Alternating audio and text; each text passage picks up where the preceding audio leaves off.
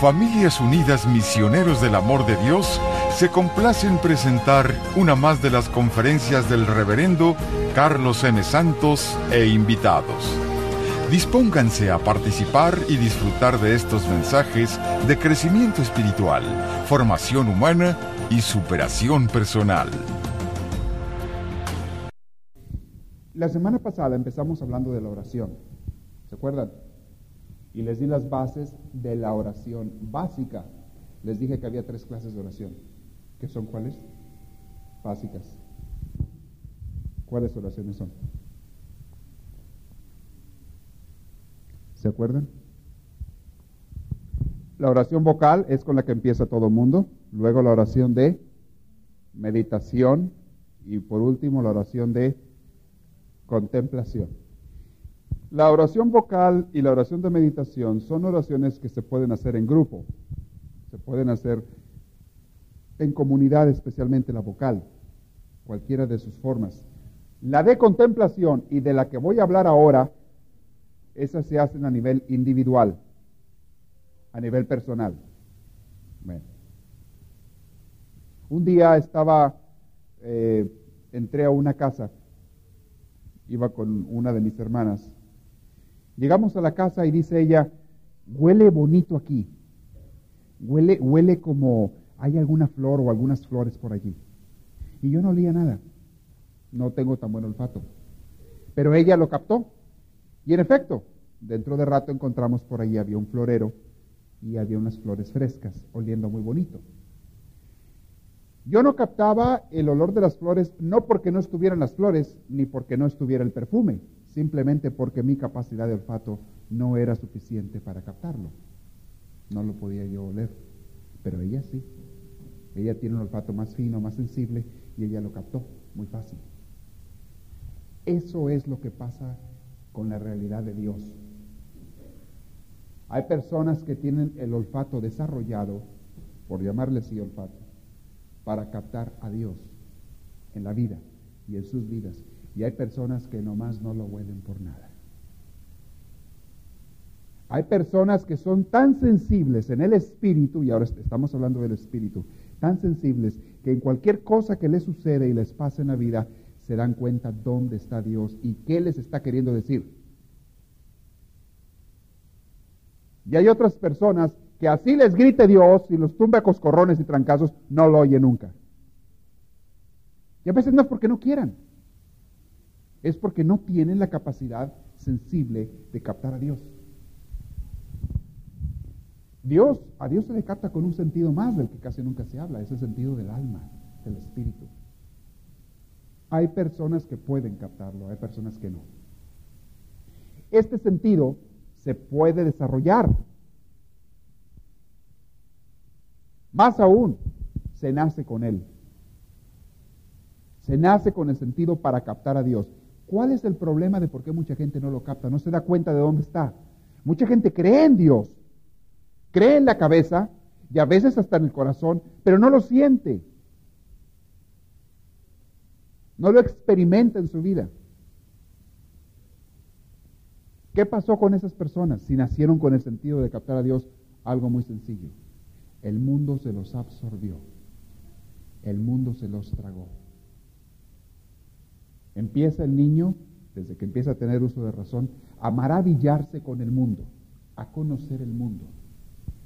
Y a veces de una manera y a veces de otra. Pero si a ese niño sus papás de chico no lo enseñan y no le educan este sentido de captar a Dios, ese niño no va a captar a Dios nunca. Hasta que un día aprenda otra vez, más aún, va a ir perdiendo poco a poco la capacidad de captar a Dios. Sus papás y sus maestros en la escuela le van a enseñar a captar el mundo. Le van a enseñar a entender el mundo, según lo que el niño estudie y las experiencias que tenga en su vida. Pero va a ir captando el mundo de su alrededor. Va a ir conociendo muchas cosas. Es más, va a ir desarrollando un cierto hambre por conocer. Toda persona, mientras más conoce, más quiere saber. ¿No se han dado cuenta de eso? Mientras más nos informan, mientras más nos dicen, más queremos saber. Habrá cosas que te interesan, habrá cosas que no, pero siempre quieres saber más, más, más, más. Hay personas a quienes les interesa, mucho saber de matemáticas o de biología o de arte, y hay otras personas a quienes lo único que les interesa saber es de la vida de los artistas, pero les interesa saber algo. Todos tenemos un interés por conocer más. Hay personas que les interesa conocerse a sí mismos, les interesa saber, conocerse mejor, poder entenderse mejor, y hay personas a quienes más bien les interesa conocer a las demás gentes y criticarlas. El chisme, en otras palabras. Pero siempre es un hambre de conocer. En el sentido del espíritu, el conocimiento del espíritu es exactamente lo mismo. Cuando tú lo desarrollas, cuando te lo educaron tus padres de chico, te ayudaron a alimentarlo, tú lo vas cada vez haciendo más, más fuerte. Te vas volviendo más y más sensible. Hay personas que en todo, en todo, captan dónde está Dios. En lo que les pasa, en lo bueno y especialmente en lo malo. Y estas personas son personas que tienen paz en su alma, porque Dios es paz. Y si captan a Dios, captan la paz que Dios les está dando siempre, en todo. Pero hay personas que nomás de plano, no. No sienten. Conforme hablemos de la oración y estamos hablando, una de las cosas más fuertes a la que quisiera yo guiarlos o que nos guiáramos todos y camináramos hacia allá es hacia ese punto, hacia captar y desarrollar más a Dios. Porque muchos de nosotros, desgraciadamente, a muchos de nosotros no se nos educó ese sentido de pescar a Dios, de ver a Dios. A muchos de nosotros nos tragó el mundo. Somos muy buenos para captar los problemas que tenemos cada quien. Somos muy buenos para captar las dificultades, los sufrimientos y también los gustos, las alegrías, las pasiones, los instintos. Somos muy buenos para captar todo eso. Pero si lo identificamos de volada, somos muy buenos para captar a las demás personas, más o menos, ¿verdad? Pero por lo menos para captar a las demás personas y sobre todo si nos tratan de hacer un bien o nos tratan de hacer un mal o no les interesamos. Somos buenos para eso. Pero no somos buenos para captar a Dios. Nos ha absorbido el mundo. Dice el Señor en el Evangelio, dice Jesús, habla de los hijos de este mundo y los hijos de la luz, los hijos de Dios y les dice Jesús a los apóstoles y a sus seguidores, les dice, ustedes ya no son del mundo. ¿Se acuerdan de esos pasajes del Evangelio de San Juan tan hermosos? El mundo los va a rechazar porque ustedes ya no son del mundo. El problema de muchos de nosotros que creemos en Dios y lo seguimos es que sí creemos en Dios, pero todavía somos del mundo.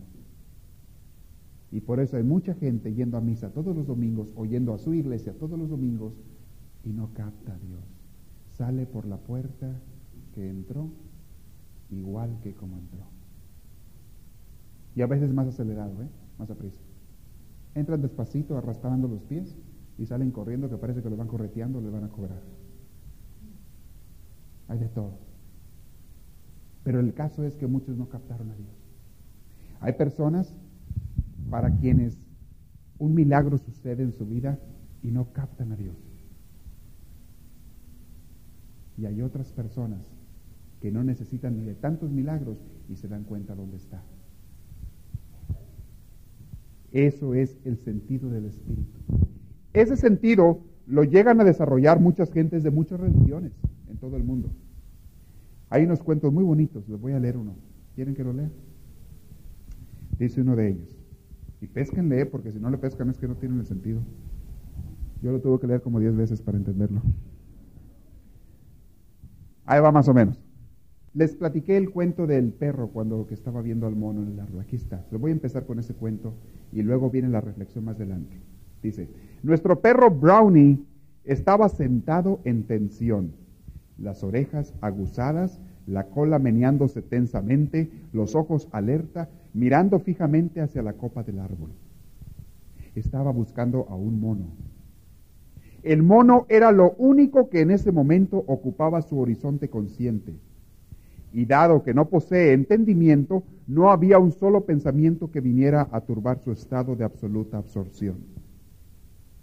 No pensaba en lo que comería aquella noche, ni si en realidad tendría algo que comer ni en dónde iba a dormir. Brownie era lo más parecido a la contemplación que yo haya visto jamás. Tal vez tú mismo hayas experimentado algo de esto. Por ejemplo, cuando te has quedado completamente absorto viendo jugar a un gatito.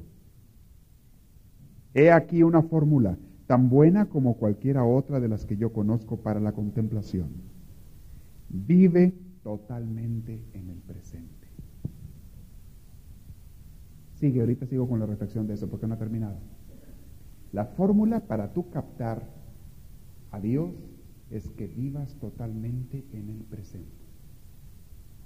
¿Saben por qué mucha gente no puede hacer oración?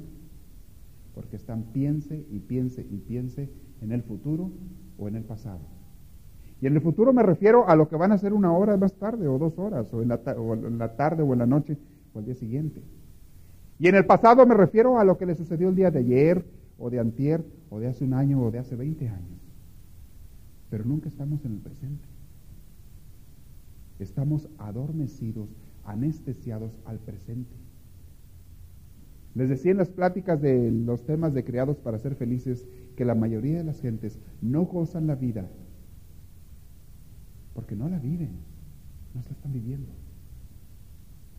¿Cómo puedes tú saborear un pedazo de carne rica de tu favorita cuando te la estás atragantando sin masticarla? ¿Cómo puedes saborearla? No se puede. Más aún, te va a hacer daño. Pero párate tantito, ponte a masticarla, ponte a saborearla y entonces sí te la comes con sabor. Entonces sí la aprovechas y no te hace daño. Eso es lo que pasa con nosotros en la vida. Y obviamente nos pasa también a la hora de hacer oración.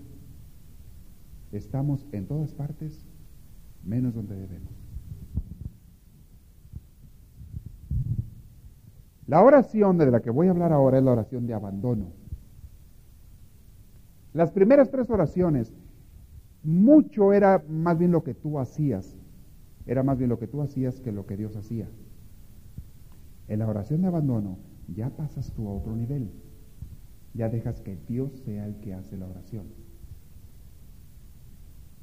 Esta oración solamente se hace a nivel individual. Es una relación personal tuya y de Dios.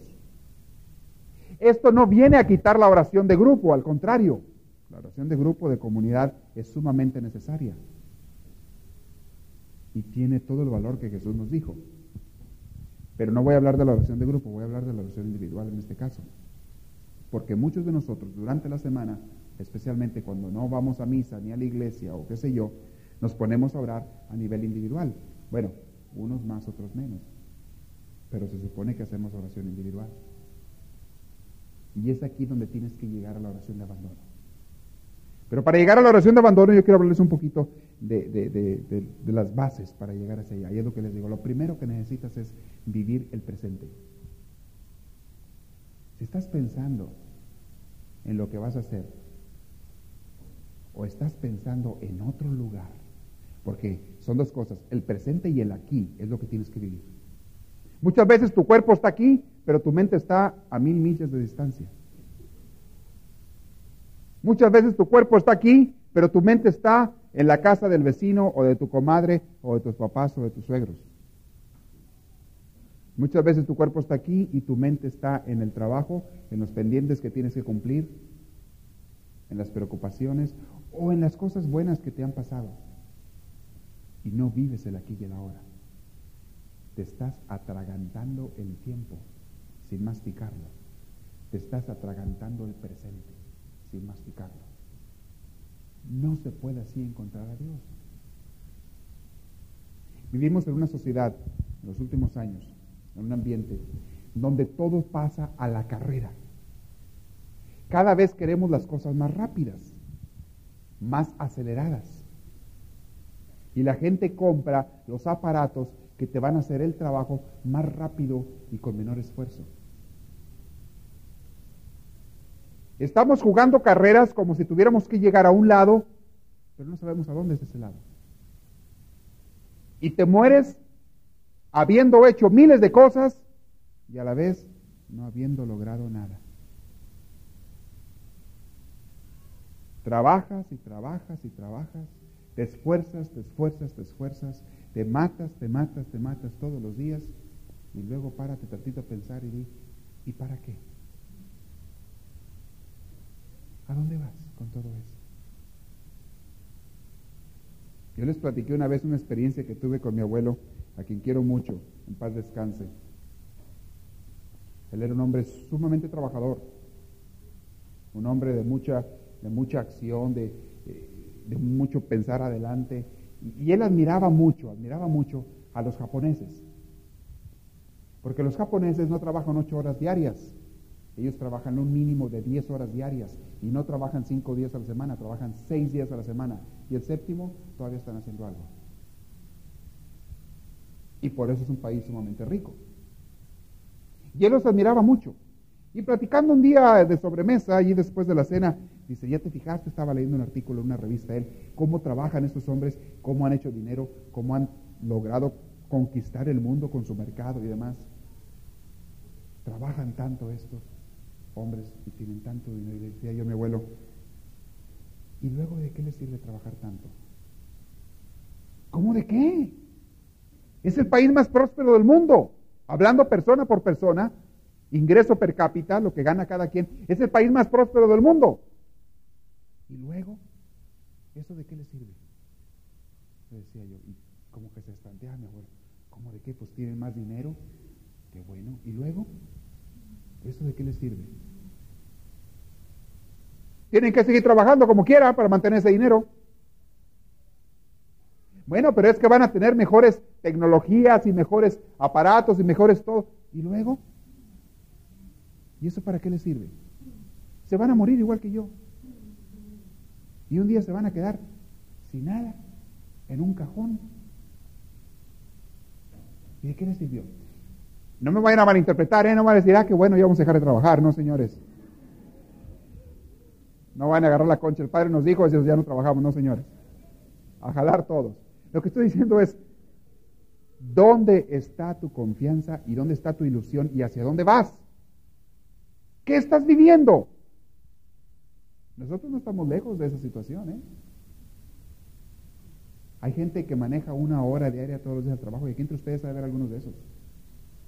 Hay gente que maneja dos horas o más al trabajo. Varias cabezas dicen que sí. Y llegas y trabajas y regresas. Me recuerdo una familia que yo conocía. Llegaba en la mañana, esto era todos los días. En la mañana bien tempranito salía el Señor a trabajar. Salía a trabajar el Señor y, y trabajaba en una fábrica muy duro, un trabajo muy pesado con unas máquinas que tenían ellos que mover allí tipo de construcción. Y trabajaba bien duro, llegaba el pobre a las 5 de la tarde a la casa arrastrando los zapatos, yo creo que no puede ni levantarlos el pobre. Llegaba pero muerto de cansado. Se tiraba en el sillón del sofá, en calidad de bulto, mal alcanzaba a agarrar ahí el, el control remoto de la televisión y le prendía. Tras. ¿Han visto esa película de, esa, serie de televisión de Mary with Children? Háganse cuenta, así estaba el pobre hombre. Llegaba a la televisión, se tiraba y se ponía a ver este, la, la, televisión. Fíjense, esto está hablando a las 5 de la tarde. Como a las 6 la esposa le hablaba a comer. Se levantaba a duras penas el pobre, comía 15, 20 minutos y volvía a la televisión y se tiraba. Y estaba hasta la boca, se la abría y no la podía cerrar el pobre, así. De veras, de veras, lo veía yo así. Me, me daba un dolor a mí de verlo. De veras. A eso de las ocho, ocho y media, se levantaba, se quitaba los zapatos y se iba a acostar. A la mañana siguiente, lo mismo. Decía su lonche a la esposa, se llevaba trabajar, trabajaba como burro todo el día, regresaba. Ese dinero apenas trabajaba el pobre seis días a la semana. El domingo, pues que vamos al, al, al, al parque, se llevaba acá, siempre se iba al parque la familia. El pobre andaba tan agotado de toda la semana que no tenía ganas de jugar con los niños ni nada. Y al día siguiente lo mismo, volver otra vez a la misma rutina. Y eso era día tras día, día tras día, día tras día. Su vida no tenía sabor.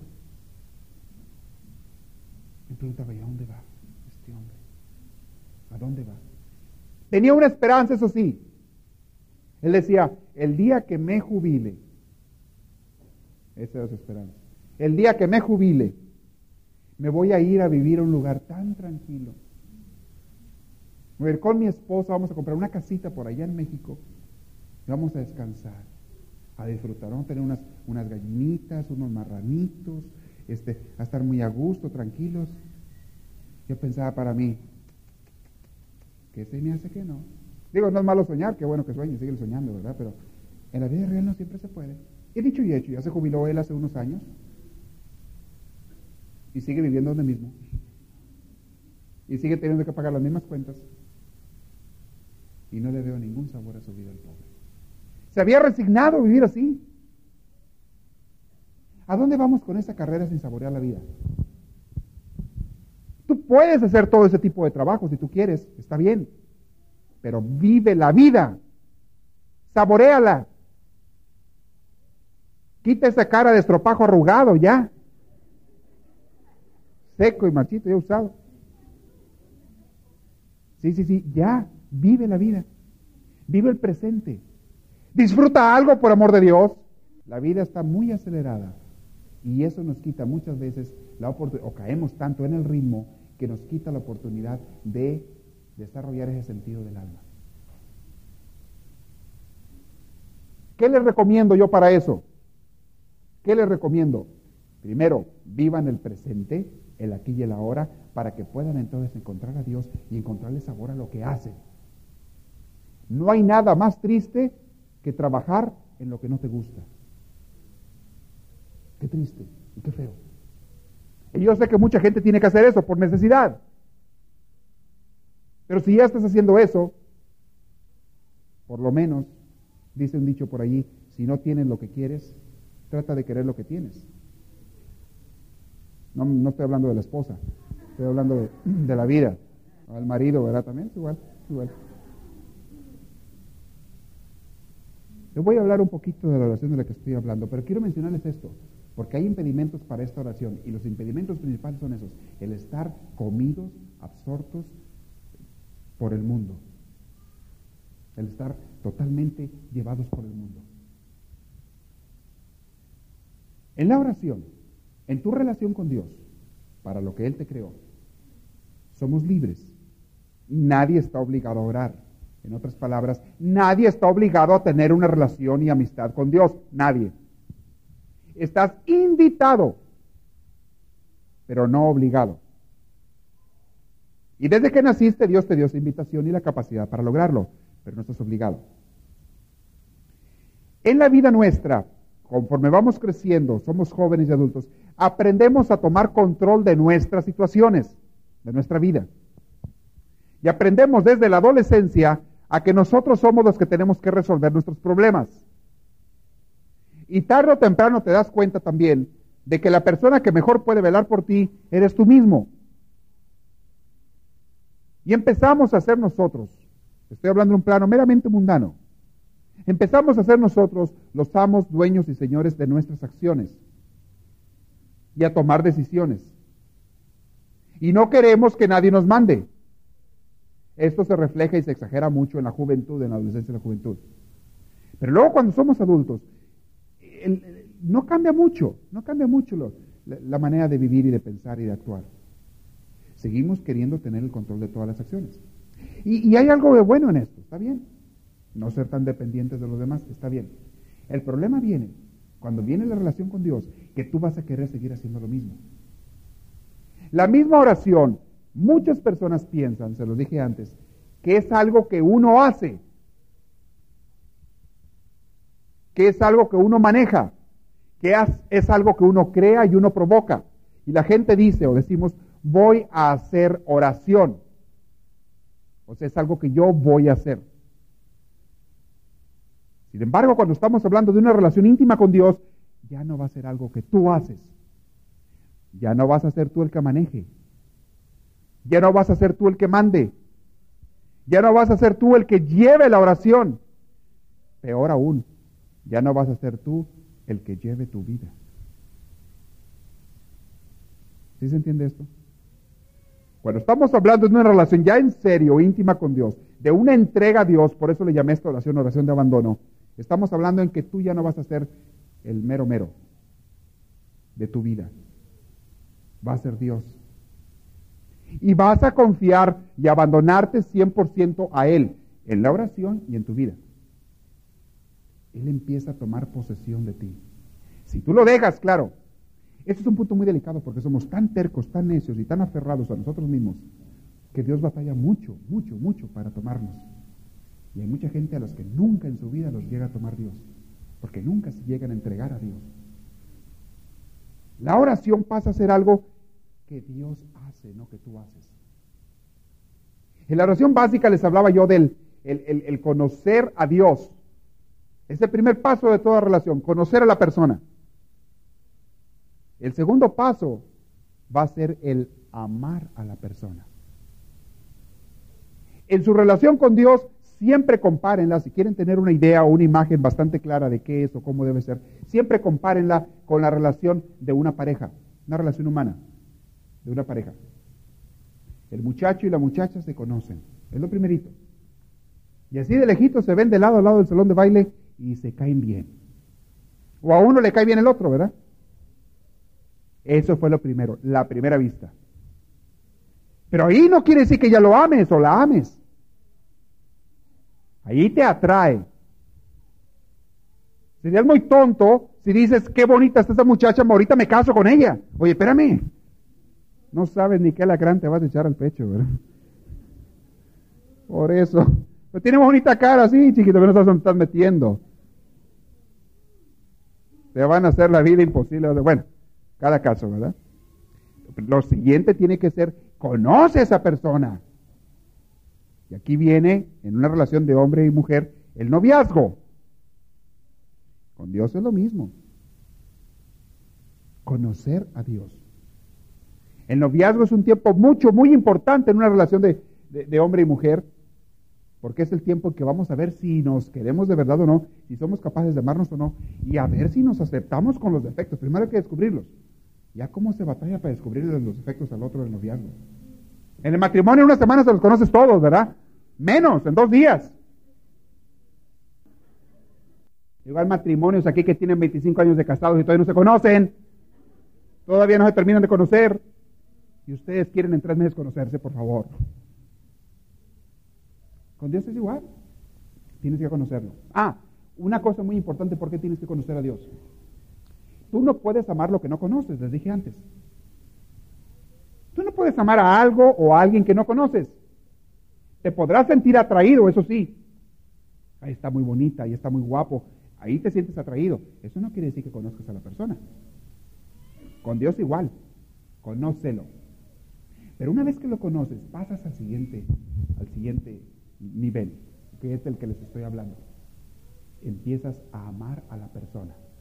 Y aquí, acuérdense, cuando les hablé del amor, hay una diferencia muy grande, muy grande entre sentirse atraído por una persona y amarla. No es lo mismo.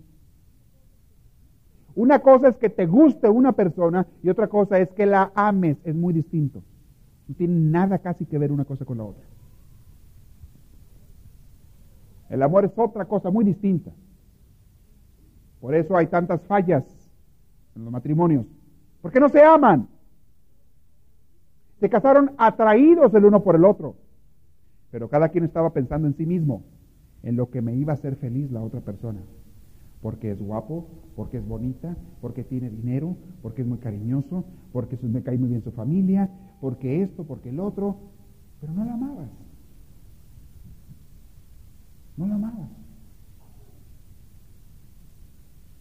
Tienes que pasar en tu relación con Dios entonces, una vez que lo conozcas en serio, al amor. Pasas de la cabeza al corazón. De la cabeza al corazón. Para que pueda haber una relación con Dios. Una vez que pasas al corazón, entonces viene ya la entrega. Si tú amas de verdad, tú te vas a entregar. Ay, esta palabra nos da miedo, así como que me enchina el cuero, como que, ay Dios mío, ¿cómo entregarme? Sí, entregarte. Y el matrimonio, eso debiera de ser. Una entrega mutua. Un abandono mutuo. Eso debiera ser el matrimonio. Pero como no lo es, por eso muchas veces no funciona. No me refiero a todos los matrimonios, de muchos sí, sí lo hacen, pero hay muchos otros que no. Viene la entrega con Dios. Tanto en la oración, les repito, como en la vida. Porque la oración es, es el reflejo de tu vida. Tu relación con Dios en la oración es tu relación con Dios durante todo el día. Todo el día se convierte en oración. Dios no es un amigo, ya a este nivel, Dios no es un amigo para visitar eh, de vez en cuando, una vez a la semana, los fines de semana. Dios no es un amigo a quien de vez en cuando le hablo. Dios no es un amigo que está ausente. Dios pasa a ser tu compañero aquí pegado contigo, más aún, más que pegado adentro de ti. Con Él hablas todo el día, con Él platicas, a Él le preguntas y le consultas, con Él lloras y con Él te alegras, con Él haces toda una vida. Cada vez que vas a tomar una decisión, sea la que sea, sobre todo las decisiones fuertes, le vas a consultar a Él. Si ustedes ya llegaron a ese nivel, si ya hacen eso, ya están aquí donde estoy hablando. Si ya son capaces de hablar con Dios todo el día, si ya son capaces de despertarse en la mañana y lo primerito que le dicen es buenos días al Señor, antes de que te des cuenta que cae luz o que sonó el despertador. Si eres capaz de despertar a medianoche y saludarlo, aunque vayas al baño, no le haces los saludos. Si eres capaz de acostarte pensando en Él, si eres capaz de sentirlo cuando estás trabajando durante el día, si eres capaz de sentir sus caricias, sus mimos, sus abrazos y también sus exigencias, si eres capaz de sentir todo eso, ya estás en este nivel de relación con Dios. Todos, desde que nacimos, fuimos invitados a este tipo de relación con Dios. No todos lo logran, pero todos fueron invitados. Les dije la vez pasada que hablarles de este tipo de oración me daba un poquito de miedo, porque esto va a asustar a mucha gente. Más de alguno va a decir, ah, no, allí no me meto yo. Abandonarme a Dios, confiar en Él totalmente, confiarle mi vida, mi familia, mis seres más queridos, mis posesiones más queridas y yo mismo abandonarme a Él totalmente en sus manos, ah, no. Eso no me gusta. Y les dije al principio que esto era algo totalmente libre. Dios no va a obligar a nadie. A nadie va a obligar a Dios. Ni tampoco se va a enojar contigo si no lo haces. Dios no es rencoroso. Más aún, Dios te va a seguir amando. Esa es la gracia. Dios te va a seguir amando. Pero ¿qué es lo que te va a faltar?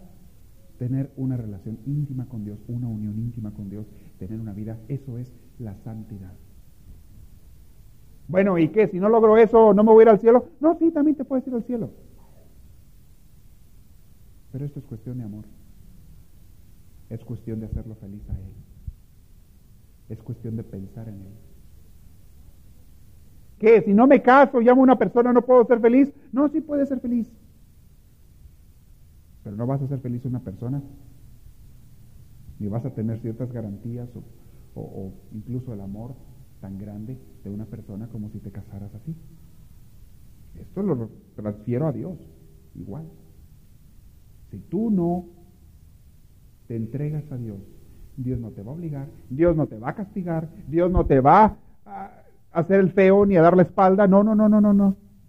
Nada más que eso sí también. Tú no te acercas con la misma confianza cuando estás en necesidad a una persona con la que llevas una amistad íntima como te acercas a una persona con la que raramente conoces. Cuando tú conoces a una persona más o menos, pues sí se saludan, buenos días, que hubo en el trabajo, se ven y todo. A la hora que tengas una necesidad tú grave, a lo mejor tú no te vas ni a animar a ir a pedir el favor a esta persona. Y si lo haces, lo vas a hacer con mucha desconfianza.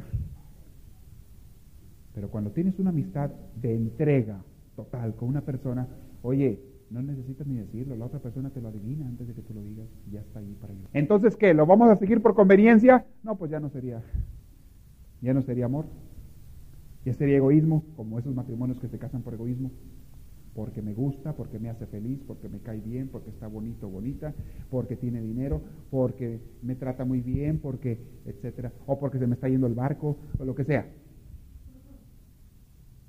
Eso es casarse por egoísmo no por amor. Tú escoges si tienes esta relación con Dios. Esta relación con Dios y esta relación con Dios va a significar que tú todos los días le vas a dedicar, todos los días, óigame bien, le vas a dedicar un buen tiempo a Él. ¿Cuánto tiempo? Yo no sé. El tiempo que tú quieras darle. Aparte de tu trabajo y de tu vida y tus obligaciones diarias, le vas a dar a Él su tiempo al Señor. Yo no sé. Para una amistad a quien tú quieres, no le mires el tiempo, ¿o sí? Cuando tú vas a ver a una persona a quien amas tanto, le dices, fíjate que te voy a ver por una hora nada más. Claro, si tienes compromisos o cosas que hacer, tú te vas a medir el tiempo. Eso, esos compromisos te van a medir el tiempo. Pero cuando no es cuestión de compromisos, tú no vas con una persona y le dices, vengo a darte media hora, vengo a darte una hora o 45 minutos. No, tú vas a estar con la persona y el tiempo que sea. Claro, cuando tienes que irte, pues tienes que irte. Pero en el caso de Dios, no te vas a ir de Él, te lo vas a llevar contigo. Decía Santa Teresa de Ávila, oración es pasar tiempo a solas con aquel que sabemos que nos ama. Eso es oración. Es muchas veces pasar tiempo a solas con aquel que sabemos que nos ama. Bueno, ¿y qué va a suceder en ese tiempo que estés solas con aquel? Yo no sé. Pero si tú ya lo dejas que sea él el que mande la oración, que sea él el que la lleve, ese ya no es problema tuyo, es problema de él. Tú te vas a abandonar, te vas a entregar a él, el tiempo que sea. Y si estás limitado por un horario, ok, vamos a suponer que es una hora perfecto, pero es una hora que vas a estar con él. Te advierto de una cosa, si de verdad llevas una relación ya íntima con Dios, se te puede pasar el horario. No vale que pongas un despertador por ahí o algo. No para que te despiertes, digo, para que te acuerdes, pues no se supone que estás dormido, para que te acuerdes de lo que tienes que hacer. Pero estoy hablando de una persona que ya lleva una relación íntima con Dios, ya viene entregada. Uno de mis pasajes favoritos en el Evangelio, pero que a mí me da mucho miedo leer también.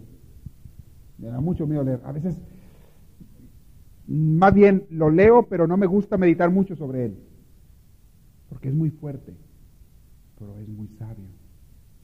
Tiene toda, toda la base del seguimiento de Jesús. Está en Mateo 16, 24. Y dice el Señor, aquel que quiera seguirme, que se niegue a sí mismo, que tome su cruz y que me siga. ¿Cuál de estas tres frases es la más fuerte? que se niegue a sí mismo, que tome su cruz y que me siga. ¿Cuál de las tres es la más fuerte? La primera. Y muchas veces nos clavamos en la segunda, ¿eh? tomar su cruz. No, llevar la cruz no es lo más difícil. Eso lo hace mucha gente. Llevar la cruz y sufrir por Dios, eso lo hace mucha gente. Hay gente que lo hace voluntariamente y hay gente que lo hace porque no le queda otra. Es la mayoría. Como me decía otro día una señora, para yo tengo que aguantar a este esposo, pero lo hago por llevar mi cruz, ya, lo hago. A lo mejor esta es mi cruz y lo aguanto por ofrecérselo a Dios, ya, lo llevo como cruz. No, no, no, no, eso no es lo más difícil. Lo más difícil de todo en el seguimiento de Jesús es negarse a sí mismo. ¿Qué es lo que estamos buscando siempre, todos los días, si no es exactamente lo contrario?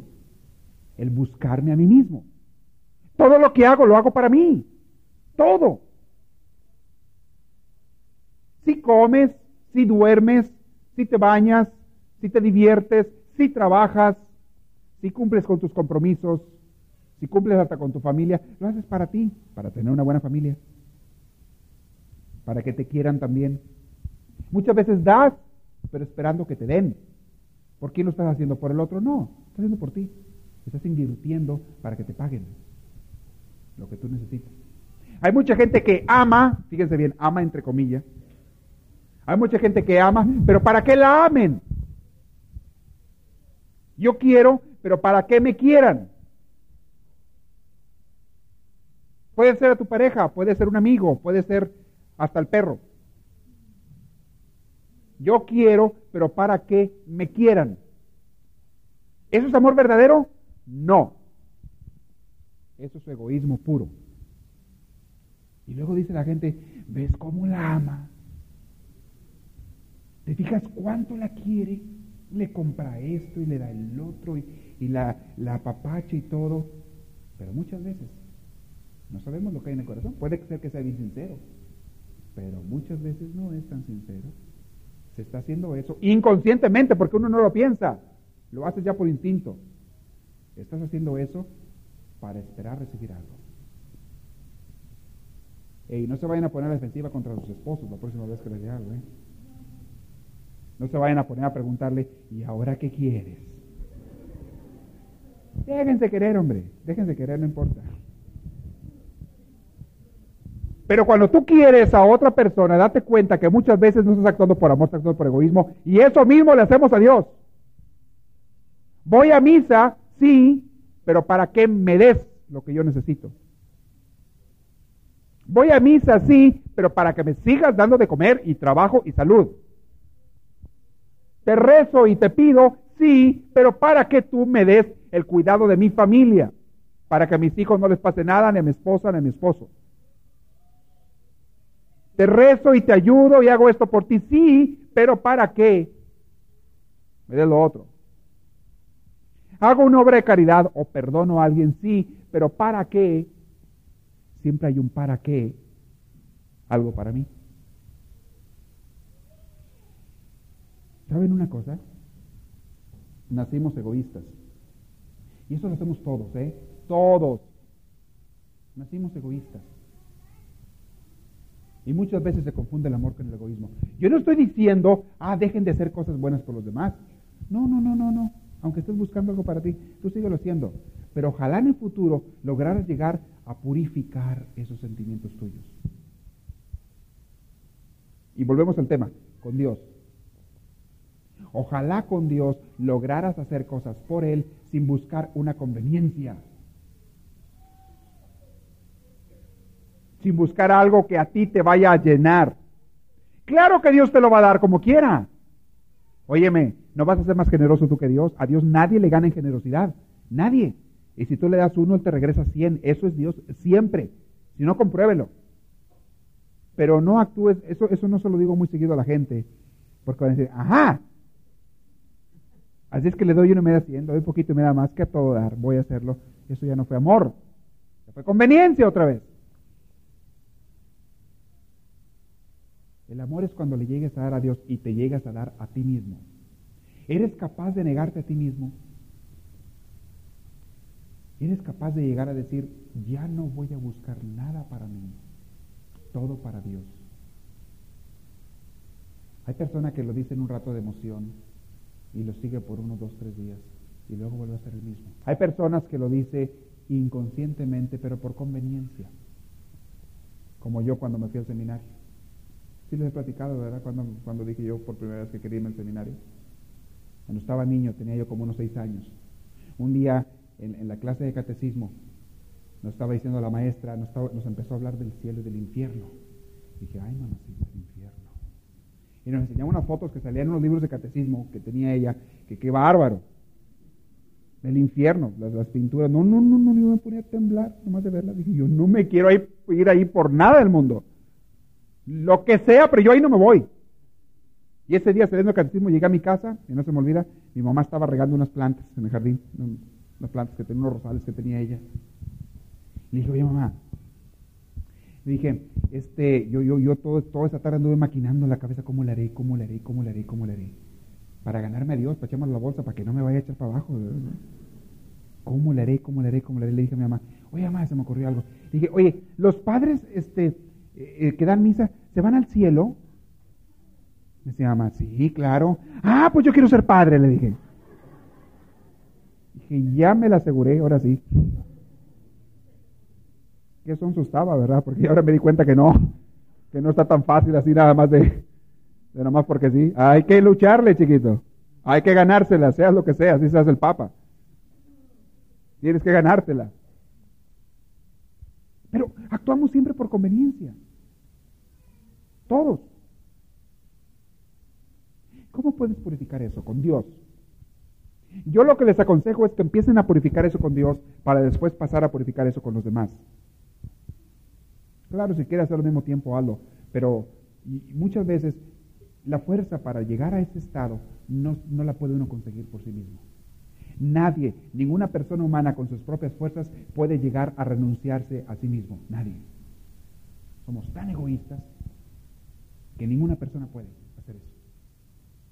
Solo con la ayuda de Dios. Pero tienes que pedirla.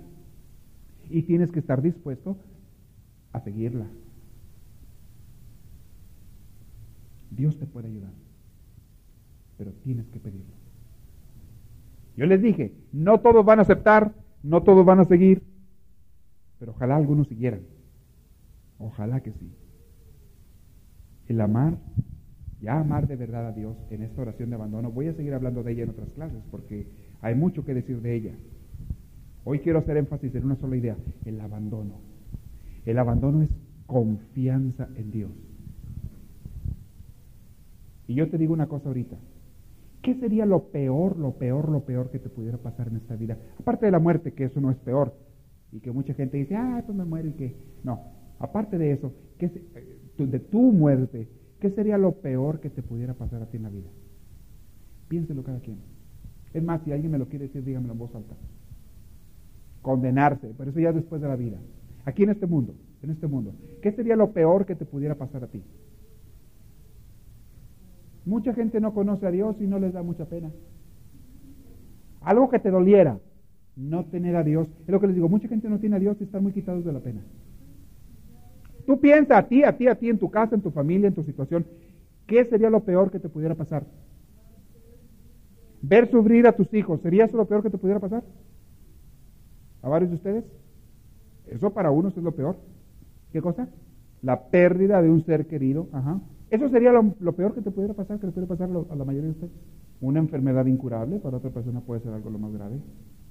Pero casi todo el mundo pensamos mucho en eso, la pérdida de un ser querido. Un hijo, más que nada. Como que nos hacemos a la idea de, de perder muchas veces a los papás, porque decimos, bueno, son mayores y tienen que morir antes. Y aunque nos duele y todo, nos hacemos más a la idea, pero a veces un hijo o un hermano, una persona muy cercana, un amigo muy íntimo, como que es lo que más nos duele. Eso sería lo peor.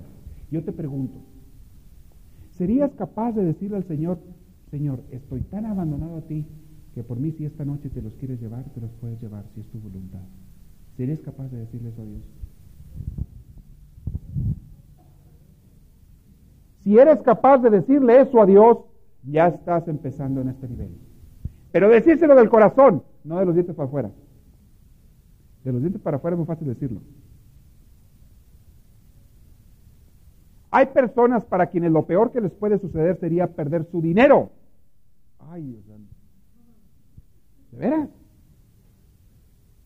Hay gente que ha tenido, por eso de la bolsa de valores en Nueva York, en el Wall Street, hay personas que de tener este, una cantidad de 100 millones de dólares, una riqueza de 100 millones de dólares, en un día, en un día, fíjense bien, quedan debiendo, pierden todo y quedan debiendo 30 millones de dólares. Así se mueve la bolsa de valores, según en qué inviertas y según cómo ande la bolsa de valores. A veces suben, a veces bajan. Como lo que le pasó ahora al condado de Orange. Han leído en el periódico que está en quiebra. Eso es lo que les pasó. No gastaron el dinero en nada. Invirtieron en algo que bajó de valor. Lo que, por lo que pagaron no sé cuántos billones de dólares, ahora ya perdieron casi dos billones de dólares porque bajó de valor lo que invirtieron. Eso te pasa a veces que inviertes en una casa. Compras una casa por un precio y a los cuatro o cinco años la casa vale menos de lo que tú la compraste. Así pasa. El mercado así es. Hay personas que pierden, como les dije, todo su dinero de repente pasó. ¿Cuándo fue la quiebra de la bolsa de valores? Hace unos años, no me acuerdo el año exacto. ¿Hubo un, en, el, ¿En el qué? 80. Hubo otra después, ¿no una como en el 87 por ahí? Una muy fuerte. Bueno, hubo gente que perdió todo su dinero y se suicidaron inmediatamente. Ah, hubo gente que mató porque, bueno, pues son muchos locos, pero que se quitaron la vida. Amaban más a su dinero que a su vida. Por mucho que fuera el dinero que tú tenías, lo perdió, lo amaba más que a su vida. ¿Cómo puede ser esto? ¿Cómo puede tener lógica eso si cuando veniste al mundo veniste sin nada? Ni ropa traías. Todo lo que tienes es de sobra. Todo. La ropa que traes puesta ahorita es de sobra porque no llegaste con ella. Ya es ganancia. Ya dale gracias a Dios por la ropa que traes puesta porque esa no la tenías cuando naciste. Quiero que sepas. La tortilla que te comiste en la tarde, dale gracias a Dios porque esa no la traías debajo del sobaco cuando naciste. No la traías. Es regalo de Dios. La casita donde duermes, aunque estés pagando renta, lo que sea, el departamento, dale gracias a Dios porque tú no naciste con un departamento. Tus papás a lo mejor tenían ellos, tú no. Que ellos te lo hayan compartido es otra cosa, pero tú veniste sin nada a este mundo. Y así te vas a largar de él igual. Es más peor. Peor. Porque el cuerpito con el que llegaste aquí se te va a pudrir ahí. Y se va a poner bien apestoso también. Ya ves que lo bañas tanto, lo cuidas y desodorantes y perfumes. De nada te van a servir eso. Bien apestoso. Además, yo no te voy a aguantar al tercer día de mundo, ni te me voy a arrimar. Ni de chiste. No, ni ganas me van a dar. Acá de lejito rezo por ti si quieres. Y hay gente que no es capaz de darle eso a Dios. No se es capaz de abandonarse a Dios. Si todo lo que tienes es de Él, hasta tú mismo. Y tú lo sabes en la cabeza. Pero en el corazón no eres capaz de reconocérselo. Que perdiste algo, bendito sea Dios, es de. Que perdiste seres queridos, son de Dios, no son míos. Me los prestó y tengo que darle gracias a Él por el tiempo que me los prestó. Gracias, Señor. Gracias. Me los prestaste un año, dos años, tres, quince, veinte, treinta, los que sean. Gracias, todo fue ganancia. Oye, yo no los compré, ni pagué por ellos. Todo fue de Dios. ¿Por qué le reclamas ahora a Dios? ¿Con qué cara? Le exiges lo que es de Él. ¿Con qué cara se te ocurre ir a regañarlo, a gritarle o reclamarle? Porque te quitó algo que es de Él. Perdóname, pero es de Él. Y tú también eres de Él. Nada más que eso sí, mientras estés en este mundo, Dios te va a respetar. Si tú no te quieres entregar a Él, Dios no te va a obligar. Pero tú te lo pierdes. ¿O qué? ¿A poco vales tanto? ¿A poco vales en, oro lo que pesas? Mm, lo dudo. Lo dudo. Yo no creo que nadie me dé kilos de oro por lo que tú pesas, por lo que nadie No, no creo. No, señores. No valemos nada. Como dijo el borrachito en el cementerio cuando estaba viendo ahí aquel hombre muerto ahí. De veras que no somos nada, ¿verdad? llore y llore. No somos nada. Dijo, oiga, usted lo quería mucho, ¿verdad? Entonces, no, ni lo conocía, dice, no somos nada. ¿Que no me oye que estoy diciendo que no, no somos nada? Ni amigos, ni nada. Voy a dejar una pausa aquí ahorita. Estoy empezando con el abandono, voy a continuar con esta idea la próxima semana. Pero quiero dejar ahorita el tiempo ahora para preguntas si hay. Ahorita los primeros minutos hagan las preguntas concretas, no me, no me den historias, nada más preguntas si hay. Si no, es que ya son sabios y no hay problema, yo feliz de la vida. Allá está una atrás. Fuerte, fuerte, fuerte, que se oiga. Es muy cierto, eso no se le desea a nadie. Dice, tengo un amigo que perdió la vista y que él dice, eso no se lo deseo a nadie. Es cierto, perder la vista no se le desea a nadie, a nadie. Perder un brazo o una pierna tampoco se le desea a nadie. Perder nada se le desea a nadie, no. ¿De acuerdo? Nada más que hay una cosa. ¿Por qué sufre una persona que ha perdido la vista? Y eso nos va a pasar a todos si un día la perdemos. ¿Por qué sufre uno? Porque amas algo que tú ya tenías, a lo cual te habías acostumbrado. Vean la diferencia entre una persona que nace sin vista. Nace así, se acostumbra así, vive así, y tiene la misma paz que tú y yo tenemos. Pero si la gente le empieza a decir, oye, qué mal, qué desgracia la tuya, qué mal estás, pobrecito, y aquí y allá, esa persona va a empezar a sufrir porque le están enseñando que debe de sufrir. Pero si nadie le dice nada de eso negativo, la persona a vivir normal. ¿Qué tal si todos los seres humanos naciéramos sin vista? ¿Estaríamos llori, llori, llori, llori porque no tenemos vista? No, nadie le extrañaría. Es algo que nunca tuviste que no extrañas. ¿Ustedes están llorando todos los días porque no pueden volar, porque no tienen alas? ¿Lloran por eso? No, pero si hubiéramos nacido con alas, de repente alguien que perdiera las alas sería la peor desgracia del mundo, ¿no es cierto? Pobrecito, ya no puede volar. Ahora lo tienen que levantar con cables, lo tienen que acarrear entre dos, tres para que pueda volar. Pobrecito, perdió las alas. ¿Sí me explico la idea? Claro que es algo que no se le desea a nadie, por supuesto que sí. Dios quiera que a nadie le pase. Esperamos que esta reflexión les haya fortalecido en su progreso y crecimiento, tanto humano como espiritual. Para pedidos de cassettes, CDs o más información, escríbanos a los Estados Unidos al PO Box 1000, Anaheim, California. Código postal 92815 o llámenos al área 714, teléfono 991-3991. Que Dios les bendiga y les conceda una vida llena de su gracia, su espíritu, su gozo y su paz.